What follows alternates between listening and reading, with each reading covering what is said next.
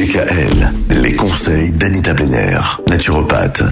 Anita, toute cette semaine, on va parler de viande, pas n'importe quelle viande, en l'occurrence la viande de laboratoire. Oui, ça existe. Il paraît que nous pourrons bientôt consommer de la viande ou du poisson sans avoir besoin du moindre animal.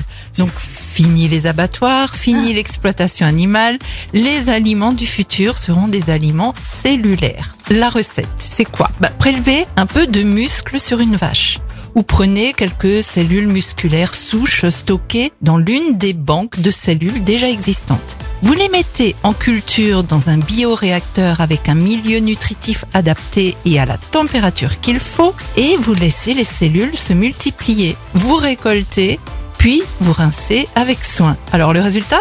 Plus proche du hachis euh, insipide que de l'entrecôte ou du filet de saumon. Et pour le plaisir du palais, bah, la recette propose d'ajouter arômes, agents de texture, colorants et autres additifs et pour la valeur nutritive, on n'oubliera pas d'ajouter quelques vitamines comme la B12, du fer et des lipides. Ouf, tout va bien. Alors, mais pourquoi ces aliments cellulaires, me direz-vous? Ben, ils sont réputés meilleurs pour le climat et pour le bien-être des animaux. Alors, côté climat, ils représentent la promesse de la fin des émissions monumentales de méthane liées à l'élevage intensif et aux flatulences permanentes des animaux qui le composent. Or, il va sans dire que les banques de cellules, les bioréacteurs et autres processus de transformation alimentaire émettent du CO2, Mhm. consomment de l'eau et d'autres ressources. Oui, bien sûr. Alors ça, c'est le côté euh, bon pour la planète entre guillemets.